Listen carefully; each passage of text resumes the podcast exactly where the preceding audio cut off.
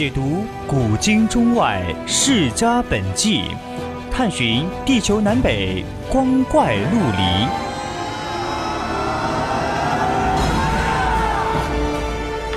拨开历史迷雾，挖掘未解之谜。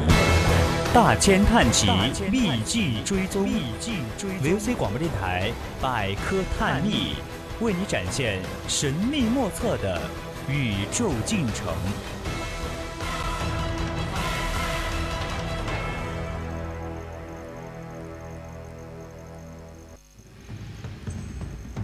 金戈铁马，闭月羞花。一曲红妆书生见，百转柔情女儿香。叹不完几许英雄泪，伤不尽多少儿女情。名人印记，一古说今。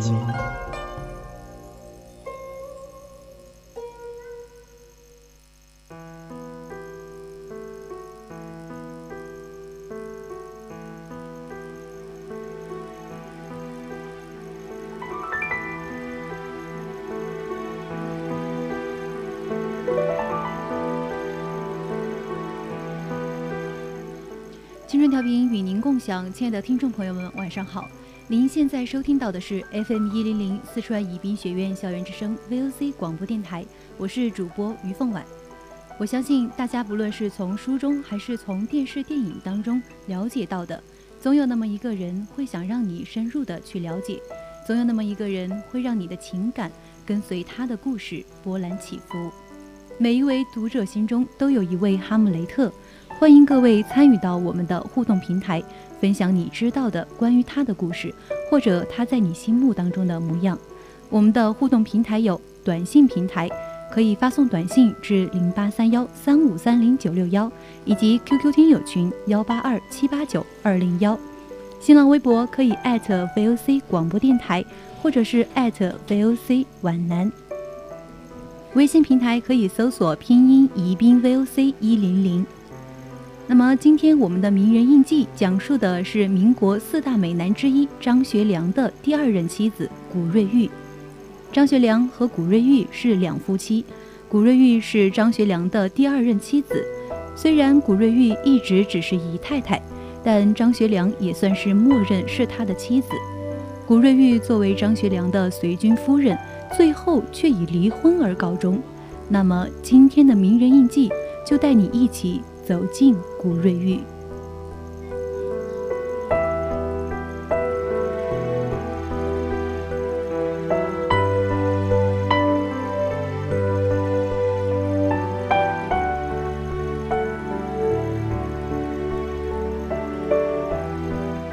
古氏乃经商世家，但是到了古瑞玉出生之时，已经成没落之势。古瑞玉的二姐嫁于东北军一位与张作霖共同发家起迹的将军齐某为妻，常有奉军一层的人物与之来往，故而少年古瑞玉便对东北军将士颇有好感。三姐与张学良麾下的一位副官结成伉俪，正是由于他的两位姐姐与东北军上层人物有此特殊的关系。所以，作为四妹的古瑞玉从小就有机会接触到少帅。一九二二年四月，第一次奉直战争爆发，当时古瑞玉刚刚十八岁。这年七月间，古瑞玉在出席二姐夫的家宴时，有幸与张学良结识。初次相遇，张学良为古瑞玉标准纯正的英语而惊喜。两人在柔和的灯光下用英语交谈，三言两语便被彼此沟通。意外的邂逅，使张学良、古瑞玉两人都有相见恨晚之感。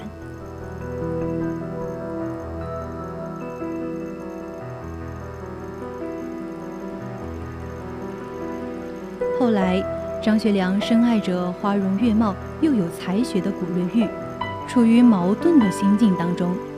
他对古瑞玉有真诚之爱，却又不敢无视与于凤至已婚的既成事实。他与于凤至的感情独深，又是严父张作霖确定的婚姻，所以纵然心有所爱，也不敢轻作主张。正是由于有种种不可逾越的障碍，故而张学良在当时只能与古瑞玉保持着良好的纯洁友谊，无法实现事实上的婚姻。然而，对少帅痴情已久的古瑞玉，却从此深深地痴恋上了风流倜傥的张学良，陷入了无法自拔的爱河之中。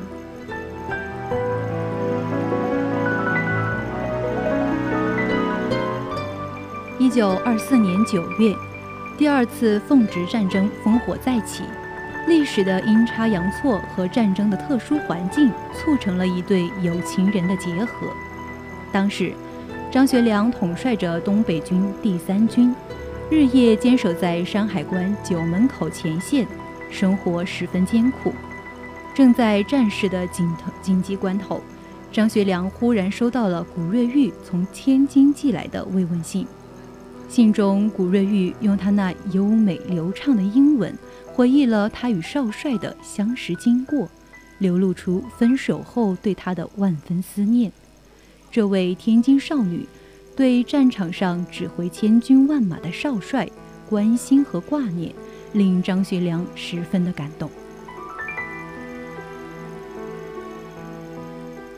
当古瑞玉得知山海关九门口战事吃紧以后，坚持要到前线去探望少帅。姐夫担心古瑞玉在枪林弹雨中随时都有生命之虞，坚决劝阻主古瑞玉冒险上前线。可是爱心如火、性格坚毅的古瑞玉甘愿为他所爱之人赴汤蹈火，生死不惧。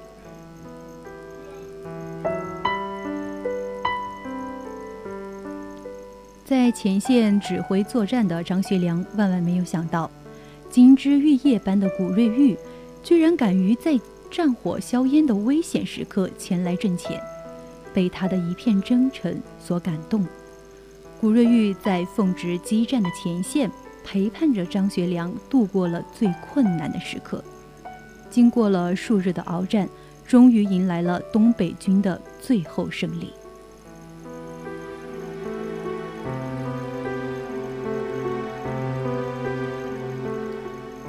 战事结束以后，张学良因为指挥奉军主力作战有方，而被晋升为陆军中将。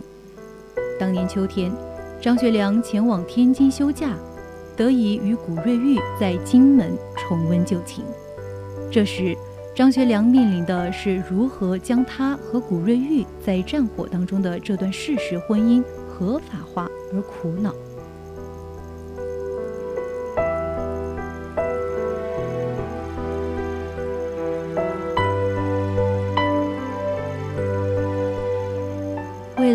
张学良尽早地从爱情的苦恼当中解脱出来，古瑞玉的二姐夫早已通过了杨雨婷等人，将张学良和古瑞玉在战地结合的情况，暗中向张作霖做以透露。张作霖对儿子与古瑞玉的婚姻表示默许。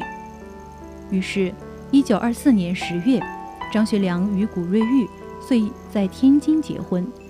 尽管有事实的婚姻，可是张学良仍然无法将古瑞玉带回沈阳的大帅府。于凤至由于种种原因，也对古瑞玉难以接纳，所以在相当的一段时间里，古瑞玉呢一直住在天津。一九二五年春节前，他随少帅返回沈阳。张学良在沈阳购买小楼一栋，作为古瑞玉来沈阳时的住所，直至他与张学良解除婚姻关系为止。古瑞玉始终未能名正言顺地住进沈阳大南门张氏帅府。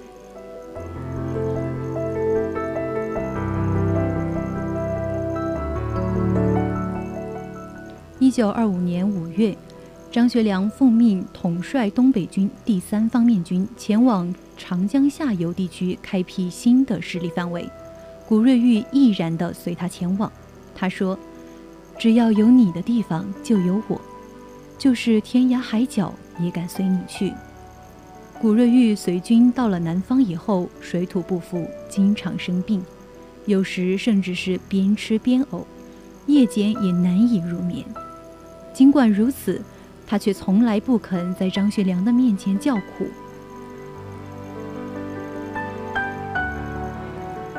当年八月，张学良统帅部队返回秦皇岛，担负着筹组东北海军的重任。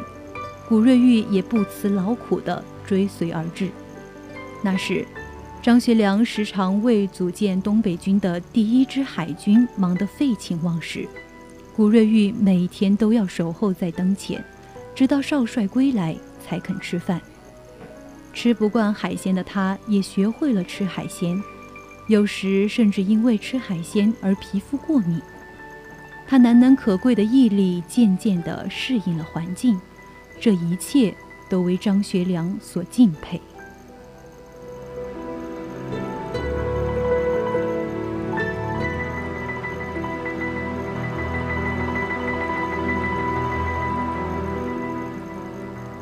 一九二五年冬天，郭松龄倒戈，张学良为了阻止他兴兵北上，曾经乘军舰赴葫芦岛，古瑞玉也冒险随行。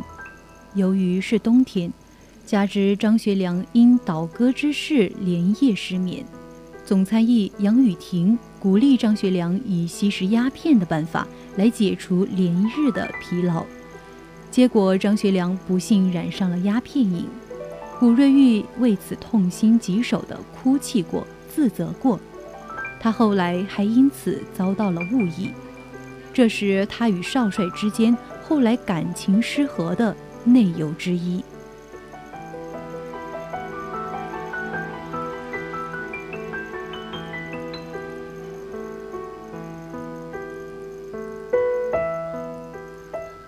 十年冬季，古瑞玉随少帅前往河南。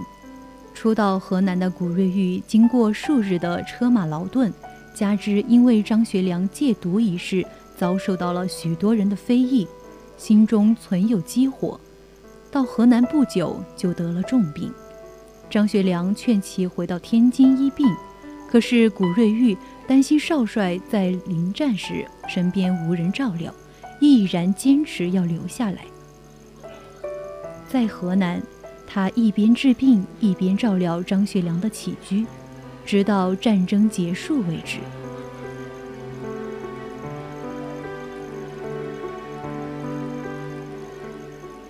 为了表彰古瑞玉随军时所做的贡献，张学良在天津法租界为古瑞玉买了一栋豪华的新宅。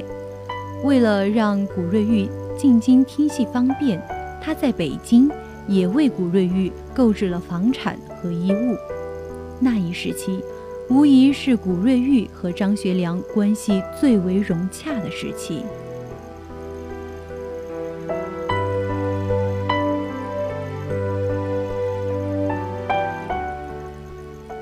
一九二八年二月，张学良升任为第三方面军团总司令，驻防保定。此时的古瑞玉由于兴趣嗜好等发生变化，渐渐地与张学良发生了摩擦和误解，刻苦温存与任劳任怨的好作风，随着时间的推移不见了。由于战争的困扰以及南征北战带来的烦躁，使古瑞玉。变成了另外一个人，他不时为小事无端发火，甚至与少帅发生口角争执，破坏了他在少帅心中良好的印象。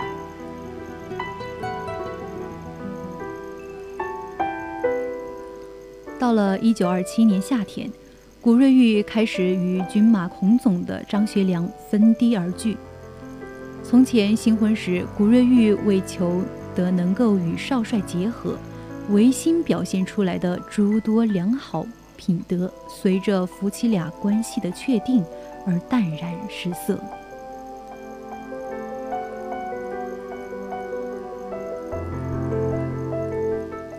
很长一段时间，张学良驻守保定，而素有随军夫人美称的古瑞玉，独自居住在金门。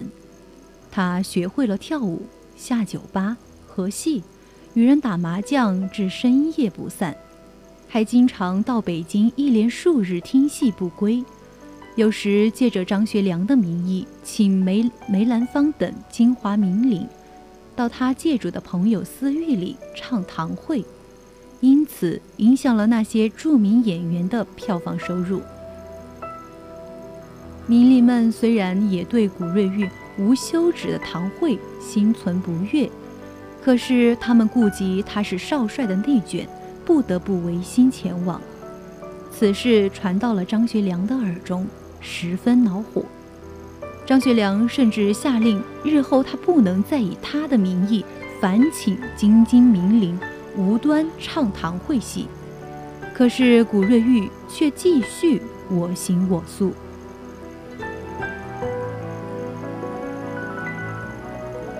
一九二八年六月，张作霖在皇姑屯遇难时，古瑞玉在天津居住，在密不发丧期间。他未经许可，独自贸然返回沈阳。正是由于古瑞玉的擅自行动，引起了日本关东军的注意。日本报纸上因此怀疑密不发丧的真伪虚实，称张学良的如夫人古瑞玉由京返回奉，说明说明张作霖在皇姑屯必死无疑。否则，一向与大帅府关系并不密切的如夫人是不会在张学良不在奉天的情况下独自返回关东的。古瑞玉的贸然行动，埋下了在政治上与少帅分道扬镳的祸根。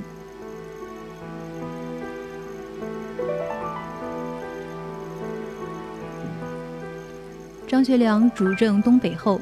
古瑞玉不甘住在沈阳金山路的小洋楼里，他不顾张学良的反对，几次争着想回大帅府，认为张学良今天所得地位与他当年随军征战不无关系。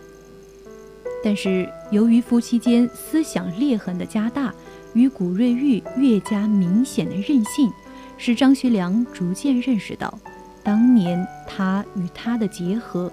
带着某种盲目性，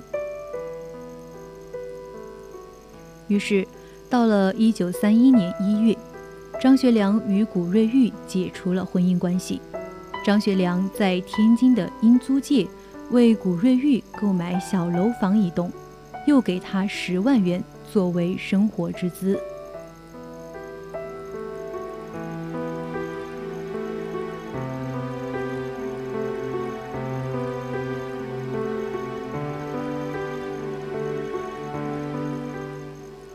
间还流传着这样的一个版本，说古瑞玉是在一九八几年才去世的。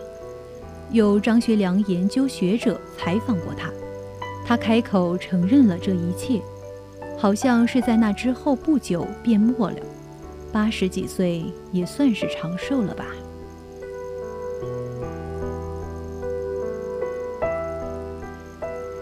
说的是。古瑞玉是中俄混血儿，并不是在什么家宴上认识的少帅，而是少帅剿匪的时候认识的。他曾经是一个小学老师，在一次混乱当中，为了保护学生，被一个土匪头子抢来当小老婆，并非自己情愿。后来土匪头子被少帅处决，这才和少帅结识。他们的关系一直很融洽，并没有出现什么摩擦。他没有进帅府，并非全是于凤至的原因，只是不愿意添过多的麻烦，他自己不同意罢了。于凤至不接受他，主要是因为就是在他之后，少帅才开始在外面找女人。于凤至认为他就是祸根。后来。古瑞玉在南开大学就读物理系，是因为郭鬼子的事件当中，发现在其家里有他的信笺，张作霖怒了，要求他们离婚。这才不得已才分开。后来，古瑞玉在南开大学当了物理系的教授，一直到退休，终身未嫁。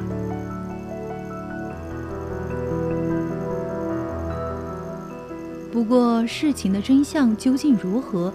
古瑞玉和少帅张学良之间的感情纠葛，孰是孰非？我想，至今也没有人能够真正的弄明白。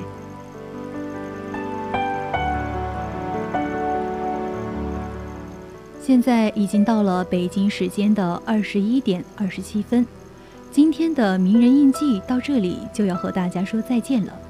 希望大家喜欢今天的故事，更多精彩内容敬请锁定《青春调频》，我们下期再见。